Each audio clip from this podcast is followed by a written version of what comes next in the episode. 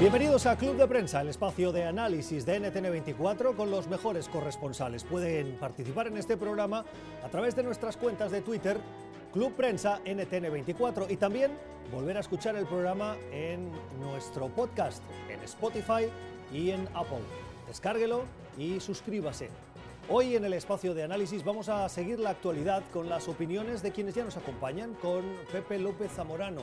Pepe es periodista mexicano que es director de noticias de la red hispana. Pepe, ¿cómo estás? Feliz año. Feliz año, buenos días. Gracias por estar con nosotros. Bienvenido. Y con José Díaz Briseño, es periodista, también mexicano, es el corresponsal del diario Reforma en la capital estadounidense. ¿Cómo estás, Pepe? Muy buenos días. Muchas gracias, muy bien. Hoy es uno de esos días en los que el moderador de esta mesa tiene problemas, porque cuando dice Pepe los dos se giran y se sienten interpelados. Bueno, bienvenidos en un año en el que nos reincorporamos con nuevas y renovadas energías en lo que se espera sea un año electoral en Estados Unidos que viene cargado con mucha actualidad.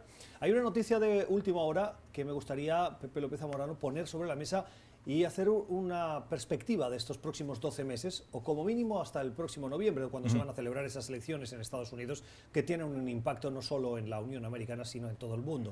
Y es que Julián Castro, quien fue secretario de Vivienda con la administración de Barack Obama y hasta hace pocos días candidato aspirante a la nominación demócrata, acaba de anunciar que apoya a Elizabeth Warren, la senadora de Massachusetts, ubicada ideológicamente a la izquierda del Partido Demócrata, en el mismo segmento, podríamos decir, que Bernie Sanders, y recibe el aval, los votos y la bendición, si se puede poner en estos términos, de Julián Castro. ¿Es el primer eh, endorsement en inglés o eh, apoyo explícito público de esta carrera demócrata?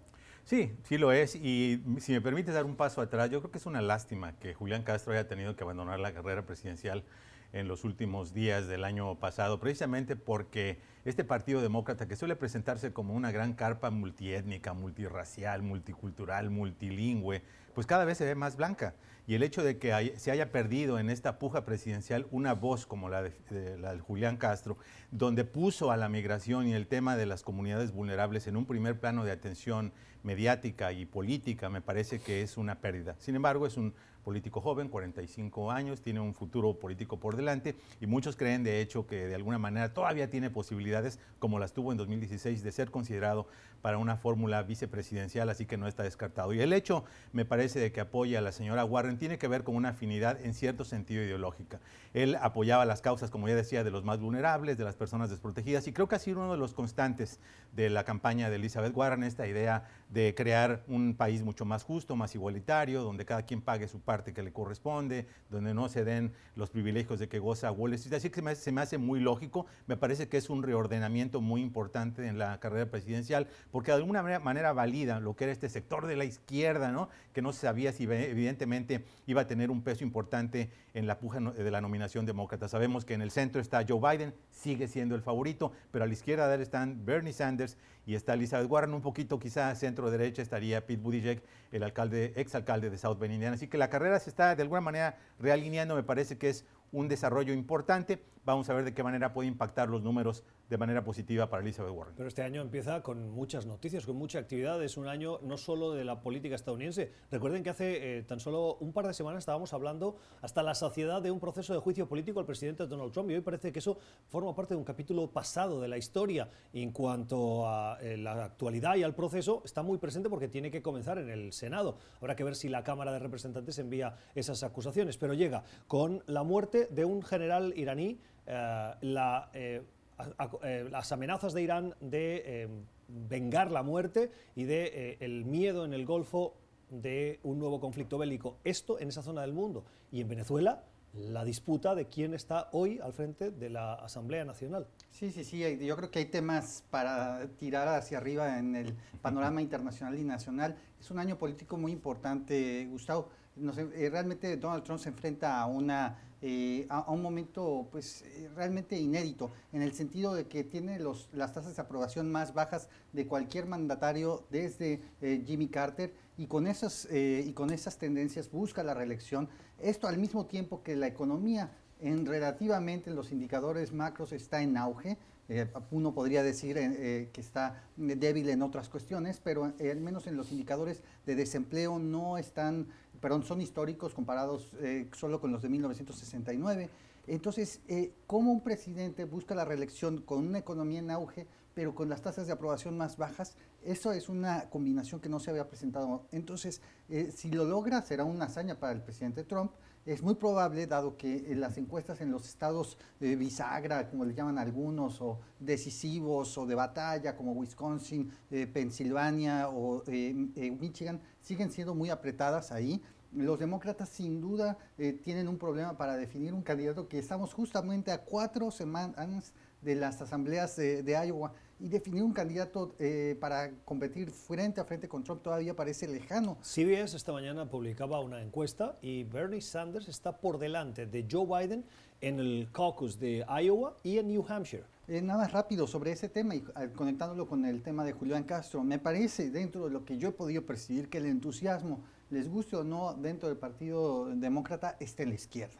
No me parece que el candidato moderado, ya sea Pete Buttigieg o Joe Biden, tengan una atracción suficiente. Me parece que realmente la movilización está ocurriendo detrás de las campañas de Elizabeth Warren. Bernie Sanders están registrando números de recolección de fondos eh, eh, realmente récords y el presidente Trump tiene un tesoro de guerra para gastar pues grandísimo y es importante tener ese entusiasmo. Sí, un, par de puntos. En, dentro de la tonalidad a mí me parece muy interesante cuál va a ser el impacto del factor Teherán. Porque si bien es cierto, ¿no? esta jugada geopolítica del presidente Donald Trump podría arroparlo, cobijarlo, como suelen hacerlo los estadounidenses en, relación con sus jefes de las Fuerzas Armadas cuando el país está en problemas o en conflictos. Por la otra parte, es un arma de doble filo. Estamos viendo que la gasolina ya está subiendo de precio. 4%. 4%. Están bajando las acciones. Y esos dos elementos son parte de la gran proclama que podía haber hecho Donald Trump en su campaña. La idea de que la economía está bollante, un periodo de prolongado crecimiento económico, bajo desempleo, la, gasolina baja históricamente, como lo hemos estado viendo, e igual un, crecimiento inédito de la bolsa de valores. Eso podría estar en jaque si imagínate, por ejemplo, Irán decide cerrar el estrecho de Hormuz y empezamos a ver que va a haber un encarecimiento escalonado. Y segundo punto sobre el tema político electoral, antes de terminar, me parece que sí, siempre la, la pasión está en los más militantes, pero eso es en las elecciones primarias. Y sabemos históricamente que las elecciones aquí se ganan en el centro político. Entonces hay que ser muy cuidadosos porque sí, Elizabeth Warren, Bernie Sanders tienen más probabilidades quizá de ganar las primarias si su base sale a votar, eh, en, los, en, los, comicios de Iowa, New Hampshire todas las primarias, pero al mismo tiempo tendrían menos probabilidades de derrotar a Bernie Sanders, perdón, a, Donald Trump si no se alinean más al centro político. Y creo que ahí se explica por qué Joe Biden sigue teniendo solidez en las encuestas populares. Vayamos por partes. Me gustaría que analizáramos en este bloque del programa la situación en eh, Oriente Medio. Son las 6 eh, y 9 minutos en Teherán. El sucesor del general Soleimani ha anunciado, ha tomado ya posesión, de hecho fue nombrado a las pocas dos horas de conocerse la muerte de, este alto militar eh, iraní y ha dicho que busca la revancha, busca eh, vengar la muerte de quien le precedió en, la posición. En las últimas horas me he dado la tarea de mirar las cuentas de Twitter de corresponsales de medios eh, internacionales sólidos, New York Times, la BBC, Al Jazeera, y en todos hay un elemento que coincide y es que en Irán la salida a la calle de los ciudadanos sobrepasa cualquier movilización forzosa por parte del gobierno, es decir, consigue el número de ciudadanos en las calles mayor que cualquier movilización oficial forzada por el gobierno y es espontánea, lo dicen las palabras, por ejemplo, de la corresponsal del New York Times. Dice, it seems eh, spontaneous, eh, parece natural que la gente haya salido y ha conseguido una cierta unidad dentro del país que hasta eh, fechas recientes no se conocía. Eh, se pasó de frenada el presidente de Estados Unidos al buscar ese objetivo que otras presidencias también tenían, pero nunca tuvieron las agallas de ah, eh, llevarla a cabo? Un tema complejísimo, Gustavo, que tiene distintas aristas, distintos matices, y para empezar a entenderlo, tiene uno que, que, estudiar estas grandes recopilaciones que se han hecho, lo que se llaman el minuto a minuto de las historias que han sido presentadas por los grandes diarios estadounidenses sobre cómo se tomó la decisión. Y en realidad lo que se presenta tanto en las, en las historias presentadas por el eh, New York Times, el Washington Post, Político y otros, es que el presidente Trump sorprendió a sus propios aliados al tomar una decisión tan dura que a él se le presentaron un abanico de opciones para vengar, digamos, la muerte de un contratista hace una semana y media en Irak y él escogió, después de haber estado frustrado por la llegada de masiva de manifestantes a la embajada de Estados Unidos en Bagdad, él escogió la opción más radical. Entonces, en este momento, la administración Trump sigue intentando entender cuáles podrían ser las consecuencias que, eh, que esa decisión pudo tener. Si ustedes vieron al, eh, secretario de Estado Mike Pompeo en sus eh, media docena de entrevistas que tuvo el domingo. Nunca he visto una actividad tan frenética de un secretario de, Estado en 48 horas. Las contradicciones para intentar explicar las posiciones del presidente fueron tremendas. Y eso habla de la falta de preparación que realmente tenía y sobre la inestabilidad que el propio presidente Trump inyecta a las decisiones políticas. Ahora, eh, se pasó el presidente Trump exactamente al tomar una decisión de este tipo, pues al menos en dos, en dos circunstancias pareciera que sí eh, no fue el, eh, el, el, resultado deseado. Uno, sí está un peligro más grave que, la, que, el, que, el, previo, sí hay una situación más tensa y de posibles confrontamientos, confrontaciones más, más cercanas en este momento. Dos, la, decisión del Parlamento iraquí de ordenar la salida de las tropas estadounidenses de, Irak, de alrededor de 5.000 de ellas, es algo catastrófico y muestra en una sola estampa el fracaso de la política de Estados Unidos hacia Irak en las últimas, ¿cuántos? 16 años. Es realmente increíble.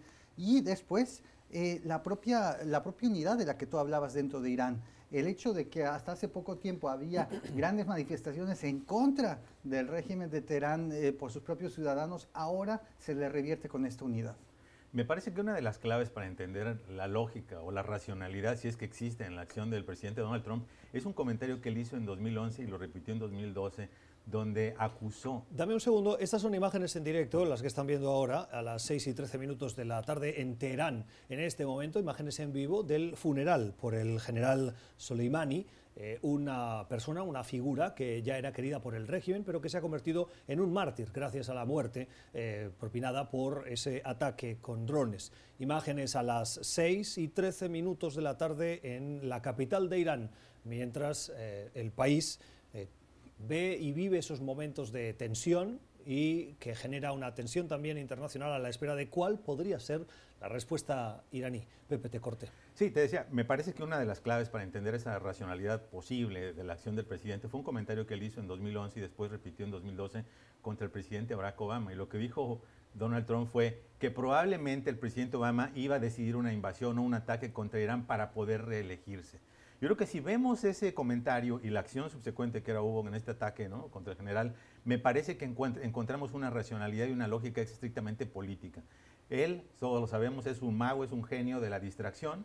Eh, lo mostró durante la campaña presidencial, a la prensa nos trajo para arriba y para abajo, eh, cambiando la dinámica con sus tweets. En este caso me parece que el hecho de que se encuentre en el centro del proceso de impeachment, con una situación totalmente sin precedentes, donde ya está acusado de dos artículos de abuso del Congreso, ¿no? Y, y, no se ha enviado esa acusación al Senado, lo cual podría generar una situación indefinida e inédita de un presidente acusado sin que haya un juicio político, vamos, sin que le den la oportunidad a los republicanos del presidente de la Suprema Corte de Justicia exonerándolo frente a las pantallas de televisión. Entonces me parece que por esa razón notamos que no hay una preparación clara de la administración Trump. Las, incluso las justificaciones iniciales fueron, fueron contradictorias. La base legal por una parte, por una parte de que era un intento de largo plazo de evitar amenazas, otro de que había un ataque inminente, después no había una base legal, el, vicepresidente Mike Pence salió con un tuit a sugerir que estaba de alguna manera conectado con los ataques del 9-11, lo cual todos sabemos es una falsedad. El reporte de la Comisión 911 dejó en claro que Irán no tenía ningún conocimiento de lo que se iban a convertir eh, los ataques, de tal manera que pudiera todo esto cobijarse en la justificación de la guerra. Se habla de que podría haber un, un crimen de guerra si el presidente, de hecho, decide atacar estos 52 sitios electos que ya anunció que atacaría en caso de que Irán tome una represalia, el hecho de que no se le informó al Congreso que tiene que jugar un papel importante, de hecho el Congreso estaba eh, de vacaciones y parece ser que hasta ahora les van a dar una, una sesión informativa, todo eso habla de una improvisación total que muestra nuevamente el carácter del presidente Donald Trump como un presidente que toma decisiones viscerales, que toma decisiones de instinto y que no necesariamente van a ser en provecho de la seguridad nacional de Estados Unidos. Y a todo esto se suma, por ejemplo, eh, el miedo que tienen los países del Golfo Pérsico y de Oriente Medio, eh, que han enviado una delegación encabezada por el ministro de Defensa de Arabia Saudí, que es uno de los principales aliados de Estados Unidos en la región, que hoy se reúne con Mike Pompeo en el Departamento de Estado y le van a pedir contención y evitar que en la región vuelva a haber otro conflicto armado. El dilema me parece, y lo eh, conversaban algunos, algunos de los eh, periodistas que mejor conocen al presidente Trump, eh, en, la red social Twitter es que básicamente uno se pregunta y está siempre debatiendo, nuestros televidentes a estar diciendo cuál es la corriente ideológica que define al presidente frente a una guerra, es un aislacionista o es un intervencionista, es un realista, ¿qué exactamente es? La realidad es que para decirlo de manera elegante es pragmático, pero en realidad es un improvisado que se mueve según la conveniencia, lo que va eh, en lo que va de su, eh, administración ha tomado decisiones contradictorias y eso, como dice una periodista, Maggie Hartman del New York Times, permite que dos senadores como Rand Paul, que es totalmente aislacionista, y por otro lado Lindsey Graham, un intervencionista, puedan tener influencia directa con el presidente al mismo tiempo.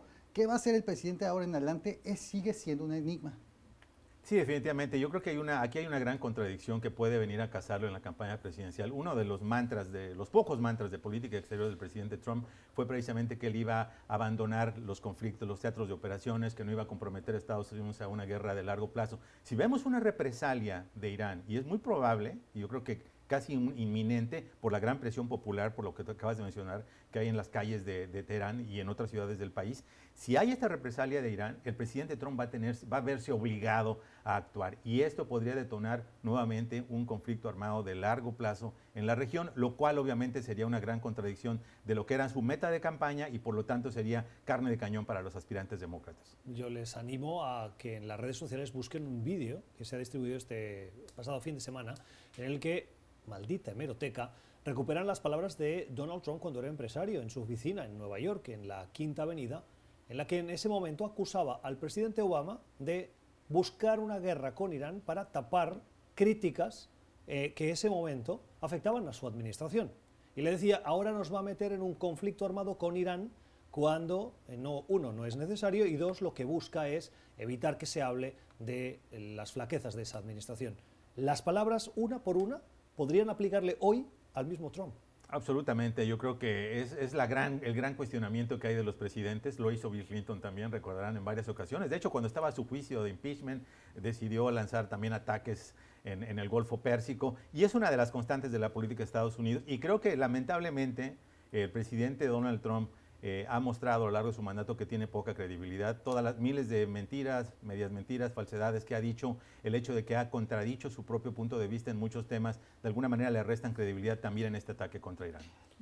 Nada más una cosa muy breve. Me parece que el presidente Trump eh, se eh, juega mucho a utilizar las redes sociales eh, para una, conducir una diplomacia. Es probado que esa cuestión de notificar al Congreso vía Twitter como una medida para informarles de una decisión de guerra no tiene ninguna base legal.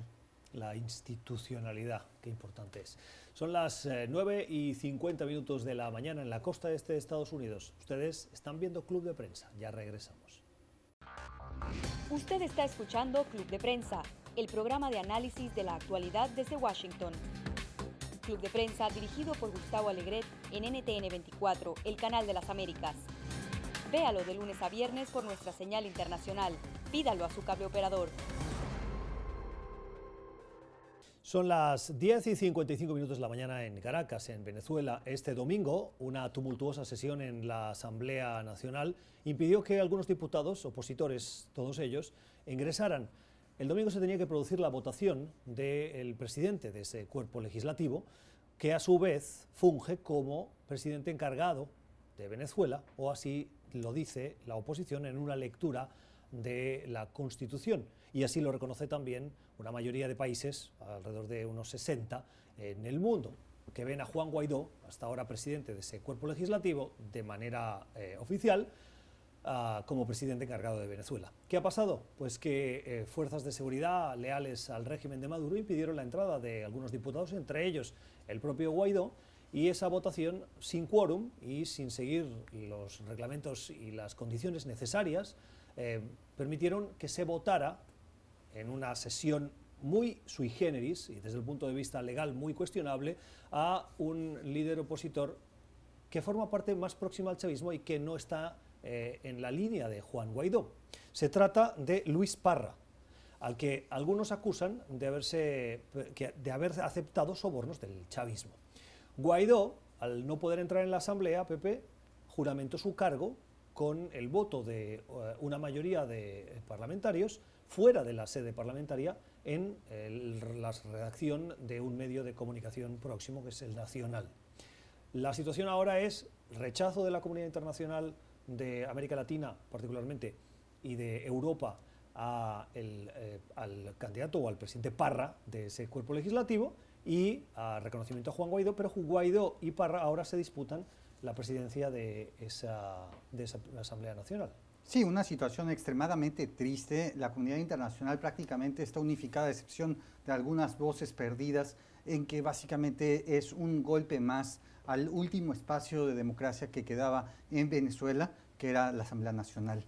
Ahora, el tema es que justamente eh, el oficialismo, el, el eh, chavismo, madurismo eh, justifica esta decisión asegurando que básicamente Juan Guaidó eh, estaba esperando, no quiso entrar a la sesión, eh, asegurando que buscaba que entrara algún tipo, algunos eh, diputados que supuestamente, de acuerdo con el chavismo, estarían inhabilitados de participar.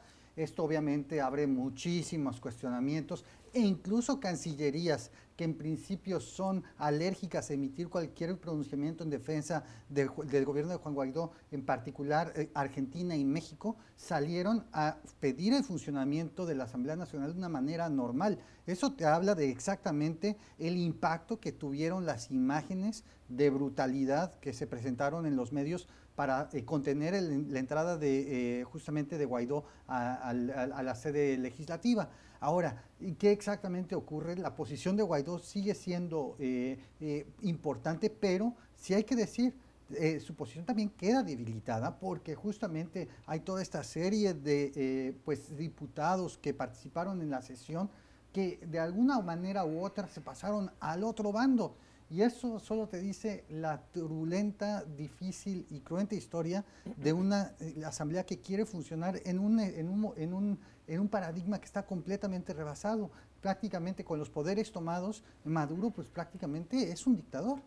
Sí, sí, hubo algún intento por parte del madurismo de presentar esto como una manera de recuperar credibilidad internacional y de restarle, por lo menos a nivel global, algún tipo de, de presencia o influencia a Juan Guaidó, obviamente fue hecho pedazos con lo que se pudo ver, ¿no? Es decir, esta idea de utilizar a la fuerza eh, militar para bloquear el acceso de diputados legítimamente electos. Incluso Guaidó dio, declaraciones afuera de la Asamblea Nacional diciendo que se había asesinado la República. ¿no? Entonces, ¿cómo puedes argumentar de que no quiso entrar? Eh, el hecho de que se haya tenido que convocar a una sesión muy singular dentro de un periódico, ¿no? Donde aparentemente hubo 100 votos a favor de la Asamblea, que tiene 167 votos, incluidos alrededor de 26, me parece, que eran legisladores sustitutos, porque una gran parte de esos diputados se encuentran en este momento exiliados. Entonces, el hecho de que no haya podido haberse una votación real de cómo fue electo Luis Parra, porque según los medios internacionales la sesión fue transmitida sin sonido, se les bloqueó, varios periodistas documentaron a través de Twitter que no se les permitió entrar al muy pocos dentro. muy pocos estuvieron dentro, no se ve el momento de la votación por cuántos votos, es decir, hay toda una serie de irregularidades que hablan de un total desaseo de las formas democráticas, por eso entiendo, como bien dijiste, la posición de México en el sentido de que hizo votos de que se eligieran de manera democrática, porque aseguró que el Poder Legislativo era un pilar clave de cualquier eh, democracia y la, posición de México es muy interesante en ese sentido, por la que ha adoptado en otros episodios anteriores. Entonces eso me llama a mí la atención muchísimo, porque obviamente no tuvo ningún beneficio positivo para Maduro, por lo menos a nivel internacional. La Unión Europea, Chile, Brasil, Argentina, Estados Unidos, y Canadá también se manifestaron en contra, pero coincido contigo lamentablemente, como quiera que sea, si esto se preserva, si no hay una vuelta atrás por parte del madurismo, esto le resta definitivamente capacidad operativa a la oposición. No solo porque vimos esa fractura, que evidentemente la hubo, ¿no? en algunos eh, miembros de la oposición, sino por el hecho de que ya no tendrían dónde operar o dónde pasar leyes y cómo se van a implementar. Obviamente esto habla lamentablemente de un nuevo periodo de polarización política, a menos que quepan voces frías y nuevamente se restablezca de alguna manera una normalidad democrática, por lo menos en la, en la constitución de la Asamblea Nacional. Y abre también la pregunta sobre la comunidad internacional y su reacción, hacia dónde tiene que acudir porque hemos visto que ya la serie de medidas que se han tomado para intentar forzar al madurismo a actuar de otra manera no han tenido el efecto deseado. En particular, a mí no me sorprendería que en los próximos días, por ejemplo, la administración Trump decida sancionar a aquellos legisladores que participaron en esta sesión, en principio calificada por el Departamento de Estado como una farsa. Eso es algo que se va a venir eh, muy pronto en los próximos días, eh, dado la gravedad de lo que ocurrió y dado el golpe que le da a la Asamblea Nacional y en su credibilidad. Pero ¿será eso algo que nos lleve a una situación distinta, más sanciones, eso está por verse. Bueno, no hay que olvidar que Estados Unidos ha jugado, especulado con la idea de un bloqueo naval a Venezuela para evitar justamente que se atraiga los dólares de sus exportaciones petroleras, por ejemplo, a China. ¿no? Obviamente eso sería una escalada regional del conflicto que a nadie le convendría. Son las 11 y 2 minutos de la mañana en La Paz, en Bolivia. El Tribunal Electoral de este país ha tomado en las últimas horas dos importantes decisiones. La primera, convocar las elecciones, aquellas en las que Evo Morales dijo que había ganado y se demostró un fraude por parte del partido y el gobierno de Morales, de acuerdo al informe que elaboró la Organización de Estados Americanos, lo que desencadenó una crisis que acabó ah, forzando a Evo Morales a renunciar la presidencia, salir del país, exiliarse en este caso en México primero y luego en Argentina. La segunda es no hacer caso de la petición de algunos partidos de oposición a Morales en los que, dada esa eh, evidente y flagrante violación e intento de robo de esas elecciones, eh, vetar que el partido de Morales, el Movimiento al Socialismo, se pudiera presentar. Dice el Tribunal Electoral que no, que se van a poder presentar a esas elecciones. Esto eh, Pepe López Zamorano, en el contexto en el que Bolivia trabaja para reconstruir la relación con México que califica de importante. Vamos por partes, elecciones 3 de mayo y el movimiento al socialismo que se va a poder presentar a esas elecciones. Bueno, a mí me parece importante ¿no? que se establezca una hoja de ruta clara en términos del regreso a la normalidad democrática en el país por todo lo que ha ocurrido y por la manera en la cual se ha conducido, por ejemplo, las presiones para encarcelar a, Evo Morales. El hecho de que el tribunal haya determinado o desestimado las voces de quienes querían excluir a los candidatos del movimiento al socialismo me parece sumamente importante,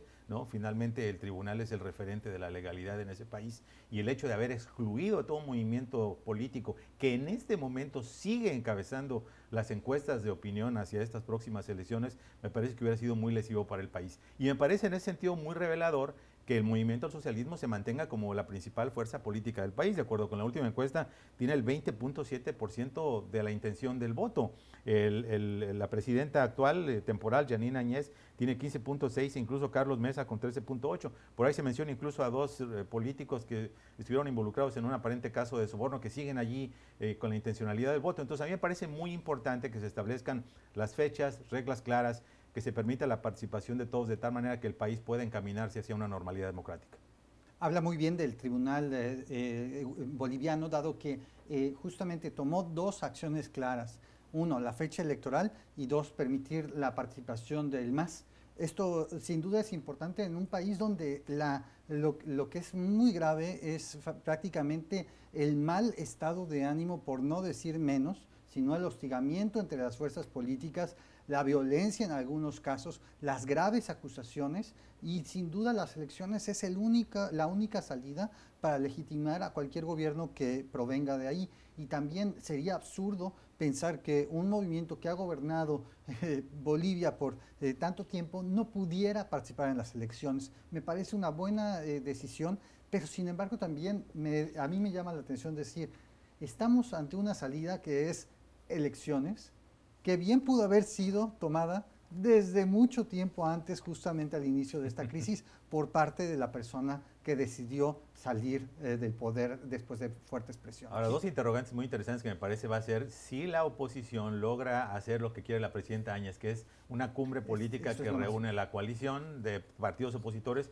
porque se ve que en ese momento el oficialismo está un poco disperso. Y la segunda es, ¿a qué candidato del MAS va a apoyar Evo Morales, obviamente a pesar de que se encuentra en el exilio, debo pensar que sigue teniendo una influencia desmedida sobre los procesos internos y de alguna manera eso va a ver si realmente tiene probabilidades de regresar al poder el movimiento más. Una matización al principio cuando introducíamos este eh, tema en este debate o en este tiempo de análisis, yo mencioné eh, que Bolivia intenta reconstruir las relaciones y dije México y eh, la crisis diplomática más profunda que hoy tiene Bolivia la tiene con España debido precisamente a la actuación sospechosa eh, gris de algunos funcionarios eh, de la Embajada Española en La Paz que intentaron entrar en la Embajada de México para tener una visita de cortesía, dicen las autoridades españolas, pero que el gobierno de La Paz interpretó como injerencia.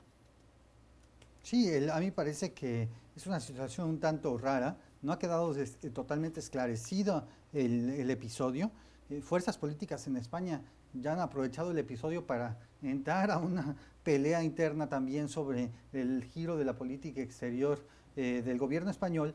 Eh, y es, es, interesante, ¿no? Como eh, un hecho internacional ya es tomado por distintas causas y esto se va para Argentina, va para México, va para Brasil, para las propias conveniencias políticas internas. Este viaje de la extrema derecha en España para, a, Bolivia para apoyar justamente al gobierno de Yanín Áñez me parece inaudito, ¿no?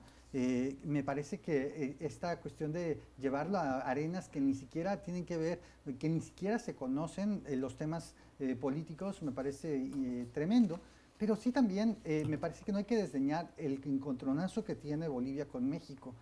Bien mencionas, quizá lo más fuerte es con España, pero el encontronazo con México es realmente fuerte dada la posición que México siempre había presentado como un, entre comillas, en su larga trayectoria diplomática, como un Estado neutral entre, eh, sobre, eh, sobre la política latinoamericana. Aquí se enredó un poco la administración del presidente eh, López Obrador con el extraño caso de asilo, el permitirle hacer política desde México sin contención, la salida de repente de, de Evo Morales de México hacia Argentina, todo esto enturbió mucho la posición de México y no me queda claro que haya sido constructiva del todo. Bueno, pero a mí me pareció de alguna manera consistente con la tradicional posición de México. Si vemos el contexto en el que se dio este refugio temporal a Evo Morales en el país, que se le permitiera llegar a México. Ahora que nos enteramos de las peripecias que tuvo que ocurrir, incluso para que pudiera tener permiso de navegación aérea por algunos países de América Latina y que me parece que eh, tuvo que intervenir personalmente el canciller Marcelo Ebrard, habla un poco de esta historia que ha tenido México con otros exiliados. Lo tuvo en su momento con el exilio español en México, muy importante, lo tuvo con eh, eh, personalidades e intelectuales de izquierda durante la época de la Junta Militar en Sudamérica, en Chile, en Argentina, y ahora me parece que es, que es congruente. Lo que no sabemos es por qué razón Evo Morales tomó las decisiones que tomó, pero no sé si eso necesariamente se le tengan que adscribir a las decisiones de política del gobierno de México. Ojalá que con esta convocatoria de elecciones, con esta hoja de ruta más clara, pues se empiecen a ponerse las cosas en su lugar y se llegue a esta normalidad democrática. Usted está viendo, está escuchando Club de Prensa en NTN 24, hoy con José López Zamorano y con José Díaz Briseño. Ya regresamos. Usted está escuchando Club de Prensa, el programa de análisis de la actualidad desde Washington. Club de Prensa dirigido por Gustavo Alegret en NTN 24, el canal de las Américas. Véalo de lunes a viernes por nuestra señal internacional. Pídalo a su cable operador. 2 y 13 minutos de la madrugada de mañana martes en Sydney, en Australia. El país enfrenta uno de los peores catástrofes que se conocen por los incendios forestales que afectan a la región del sur del país, una de las más pobladas. Se han quemado casi la superficie del estado de Maryland, en Estados Unidos. la zona eh, afectada deja 2.000 viviendas arrasadas por las llamas, 24 personas muertas, a última, un hombre de 47 años que fue consumido por las llamas mientras dormía en su casa. Y el Servicio Rural de Bomberos de Nueva Gales del Sur ha dicho que hay ahora mismo 150 incendios, de los cuales 64 están descontrolados. Pepe. Sí, realmente este es un incendio de magnitud sin precedentes. Vaya aquí el memorando para los negadores del cambio climático, incluido a un señor que vive aquí a tres cuadras de esos estudios, ¿no? porque evidentemente eh, son las temperaturas récord las que han propiciado lo que es un problema, una catástrofe, como bien decías, de dimensiones eh, inéditas, ¿no? El hecho de que de que estemos hablando de 500 millones de aves, mamíferos, reptiles, es una tragedia ecológica como pocas, ¿no? Eh, el hecho de que se haya, más de 2.000 viviendas que han quedado hechos cenizas, más de 25 muertos, y todo esto tiene que ver también un poco en la esfera política porque el primer ministro Scott Morrison ha sido acusado de actuar de una manera tardía, primero que nada por su posición general que tiene sobre el cambio climático y después por tomar decisiones eh, relativamente fuera de lugar, no fuera de tiempo, para atacar la tragedia. Apenas acaba de decidir que va a mandar a 3.000 elementos del ejército, destina un presupuesto de, me parece, 14 millones de dólares para o 20 millones de dólares para eh, eh, rentar aviones extranjeros que los apoyen, dadas las dimensiones de lo que estamos viendo, 150 incendios de dimensiones masivas, menos de la tercera parte de los cuales ha sido controlado, me parece que esto reclamaría no solamente una injerencia del gobierno de Australia, sino en la medida de lo posible de gobiernos internacionales, de un apoyo económico decidido, porque realmente estamos ante lo que puede ser una tragedia ecológica sin precedentes en la historia de la humanidad. Sí, es muy importante en principio el tema ecológico porque eh, Australia en sí mismo es un continente y muchas de las especies que están ahí son endémicas a Australia y es una tragedia que de alguna manera sus poblaciones eh, caigan eh, tan drásticamente, los números son impresionantes. no, he tenido, no había tenido el gusto de estar este año aquí en, Club de Prensa, pero las imágenes que vimos hace una semana, justamente de, la, eh, de las evacuaciones cerca de las playas eh, del sureste de Australia y cómo se arrinconaron a las personas, al menos, por ejemplo, 4.000 de ellas en Malakuta Beach, eh, con algunas personas incluso tomando botes saliendo hacia, hacia mar adentro para escapar justamente de las llamas del, del, del fuego, son francamente apocalípticas ni siquiera eso lo salvan de las afectaciones porque el humo de los incendios es francamente eh, nocivo. Y realmente eso no nos debe llevar nada más a pues, estar en este espacio de pornografía del desastre, porque así se ve muchos de estos temas de los grandes incendios, sino nos debe llevar a actuar exactamente cómo podemos prevenir eh, que esto eh, prosiga. Las temperaturas en el planeta siguen avanzando año con año los acuerdos en las cumbres internacionales de clima son totalmente insuficientes. Australia ciertamente tiene particularidades, dado que los incendios de los, eh, de los llamados eh, arbustos eh, son tradicionalmente ocurren cada año y el material inflamable dentro de los eucaliptos es mucho, muy alto. pero el tema es, esto no va a ocurrir solo en Australia. Tenemos países como México, como Chile, como Perú, que, son, que están básicamente en una franja pues notablemente que podría ser afectada directamente por, por incendios masivos. Y esto no nos debe dejar con los vasos cruzados. Pepe bien dice, un esfuerzo internacional, sí, pero primero aquí pasa mucho por la responsabilidad del pueblo australiano mismo y de sus autoridades. Alguien me está comentando, un amigo australiano, que eh, se había despedido a muchísimos bomberos eh, en, el, en, el, servicio forestal eh, para, eh, para cambiarlos para, por ahorros, ¿no? Como en muchos países ocurre. Y esto pues ha tenido consecuencias. Ya que lo mencionas, fíjate, he tenido yo oportunidad de colaborar en algunas campañas para reclutar bomberos forestales hispanos en el servicio forestal de los Estados Unidos por la naturaleza de lo que hago ahora. Y realmente yo me he sorprendido con el valor personal que tienen estas personas. Muchos de ellos son latinos y latinas, muy jóvenes, muchos de ellos que están eh, usando esa oportunidad para un trampolín para hacer estudios universitarios y la manera en la que ellos expresan esta dedicación que tienen de poner su propia vida en riesgo con tal de salvar la propiedad ajena, la propiedad de otras personas, la vida de otras personas, a mí se me hace un esfuerzo admirable hay que estar realmente ahí, conocer a estas personas para entender lo que están viviendo en Australia, lo que muchas veces viven los incendios forestales aquí, especialmente en la zona del suroeste, porque realmente hay, que tener un aprecio muy especial para las personas que están combatiendo esos fuegos. Y de allí que sea tan importante que tengan todo el apoyo político y presupuestal para hacer un buen trabajo. Oigan, hablando de ah, eh, desastres naturales, esta madrugada ha habido un terremoto en Puerto Rico. Eh, de un, según el eh, Centro Sismológico de Estados Unidos, de 5,6, 5,8. Hace minutos se ha producido una réplica, según informan las agencias internacionales de noticias, que eh, sitúa esa réplica en 5.1. preocupante también que Puerto Rico se vea no solo amenazada por esos huracanes, sino que ahora sea territorio de terremotos. Mira, de entrada una primera reacción lo que te podría decir es que lo que había yo leído era justamente que eh, las fallas eh, geológicas por las que atraviesa Puerto Rico nunca habían registrado un eh, movimiento de este tipo telúrico amenazando y no se sabe exactamente si esto es algo que llegó para quedarse o es un evento ocasional.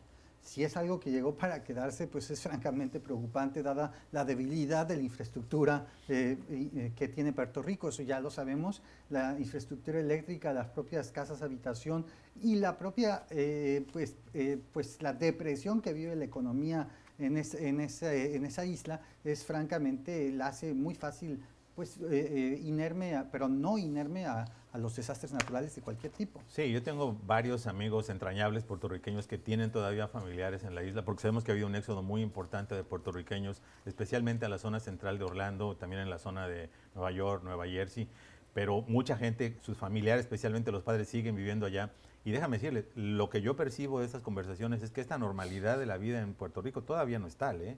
Todavía hay personas que viven en situaciones muy tristes, todavía no hay plenos abastos, eh, el, país sigue teniendo los problemas económicos que sabíamos que tenía, ese déficit eh, presupuestal. Entonces sí hay que tener mucho cuidado si un problema natural ocurre sobre la isla para que en esta ocasión las, las, autoridades políticas realmente le den el apoyo que se requiere de tal manera que no haya este periodo tan extendido de desquiciamiento de la vida diaria de los puertorriqueños.